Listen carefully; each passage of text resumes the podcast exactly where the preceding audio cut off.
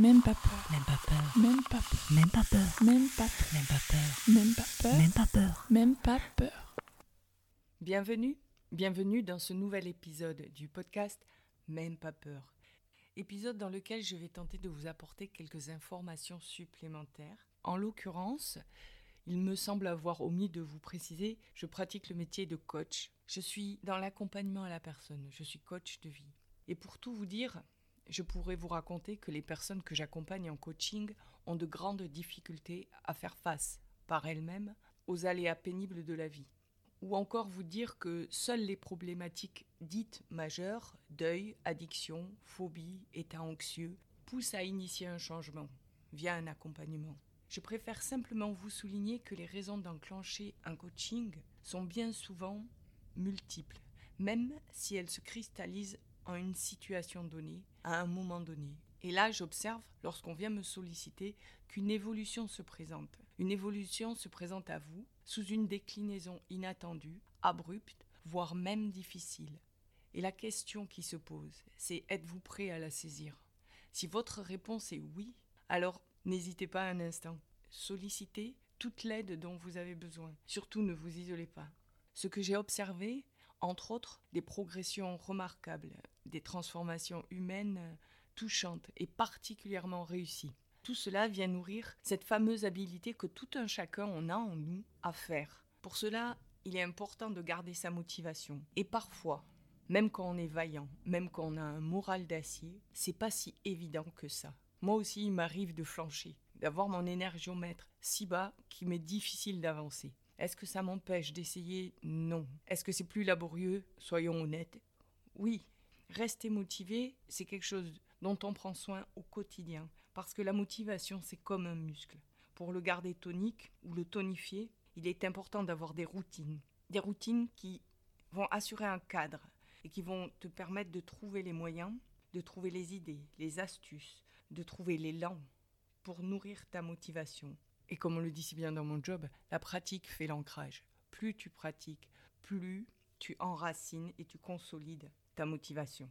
Et pour rester motivé, c'est important d'avoir des rendez-vous réguliers qui permettent à la routine d'avoir une solidité, comme une colonne vertébrale. Qu'elle soit mensuelle, hebdomadaire, voire même journalière, ça va dépendre de l'état dans lequel tu es. Et c'est important de stimuler et de prendre soin de ces routines.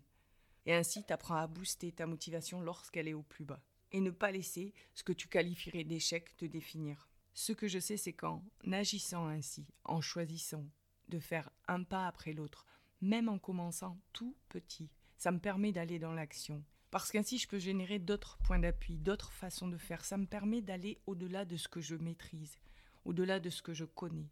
Et faire le pas d'expérimenter en trouvant le chemin le plus ajusté à soi, ça permet de se rencontrer, d'impulser quelque chose de moteur, suffisamment pour œuvrer selon ce que l'on ressent, selon ce à quoi on aspire.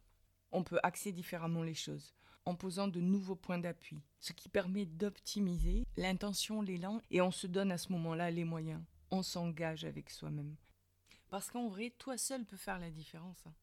Quand tu fais le premier pas, quand tu dépasses certaines habitudes qui, maintenant, tu en as bien conscience quelque part, elles te limitent.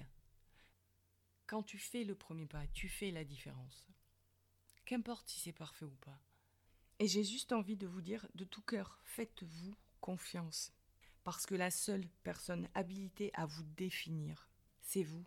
Quitte à commencer petit, peu importe. Ce qui compte là, c'est qu'en commençant petit, simplement, le plus simplement du monde, en assurant une régularité, alors on se donne les moyens de faire un pas de plus et de se positionner en se disant comment, comment je progresse là-dessus. Parce que de toute évidence, en choisissant de saisir ces opportunités, même lorsqu'on est effrayé, ça peut arriver. Et à un moment, tout ce que tu souhaites vivre est de l'autre côté de la peur.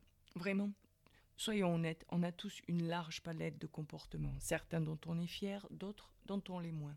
Ce qui fait de nous des êtres humains, hein, d'accord? Toute chose qui mérite d'être tentée, elle implique un risque. La bonne nouvelle, c'est qu'elle implique aussi une chance, une chance d'y arriver, d'aller au bout, au bout de ce qui t'inspire, au bout de ce qui t'anime, d'aller sur ton chemin. Petite précision, en partant de là où tu es, avec les moyens que tu as, en te laissant une période d'apprentissage et de pratique. Parce que quand quelque chose t'anime profondément, même si ça révèle des peurs, ne perds pas de vue que les peurs, ce sont comme des balises, des indicateurs. Et on peut avancer, s'offrir la liberté d'être pleinement soi. La seule chose qui compte, c'est la constance avec laquelle tu honores tout ce que tu es, que tu reconnais tout ce que tu es, tout simplement, en honorant ta nature, tes modalités d'expression, tes freins, tes craintes, tes peurs, et d'asseoir tout ce qui fait tes qualités, ton unicité, ton authenticité. L'important là, c'est de se connaître, de se reconnaître, et surtout de ne pas se perdre de vue. Ce qui m'a permis en tant que personne, en tant qu'humain, solide et faillible, forte et vulnérable, de ne pas me perdre de vue, c'est les outils que j'ai acquis personnellement et professionnellement. Quand se présentent à moi des difficultés, des situations pénibles, des deuils ou des anxiétés, en tant que coach et utilisant l'hypnose, la programmation neurolinguistique, la communication non violente et le reste, ce qui m'a aidé, c'est d'aller pratiquer réellement, de me donner rendez-vous régulièrement et de mettre en œuvre des actions concrètes, la plus simple possible, mais concrètes. Même si certaines, je dois bien l'avouer, m'ont terrorisé. Un des premiers outils dont je me suis servi, et non, là, je ne parle pas de ma créativité, c'est la sophrologie. Je vous en dirai plus dans un prochain épisode. Sur ce, mes loulous, ravi d'avoir passé ce moment avec vous. Je vous invite à vous abonner si ce n'est pas déjà fait. Et je vous donne rendez-vous dans le prochain épisode du podcast Même pas peur.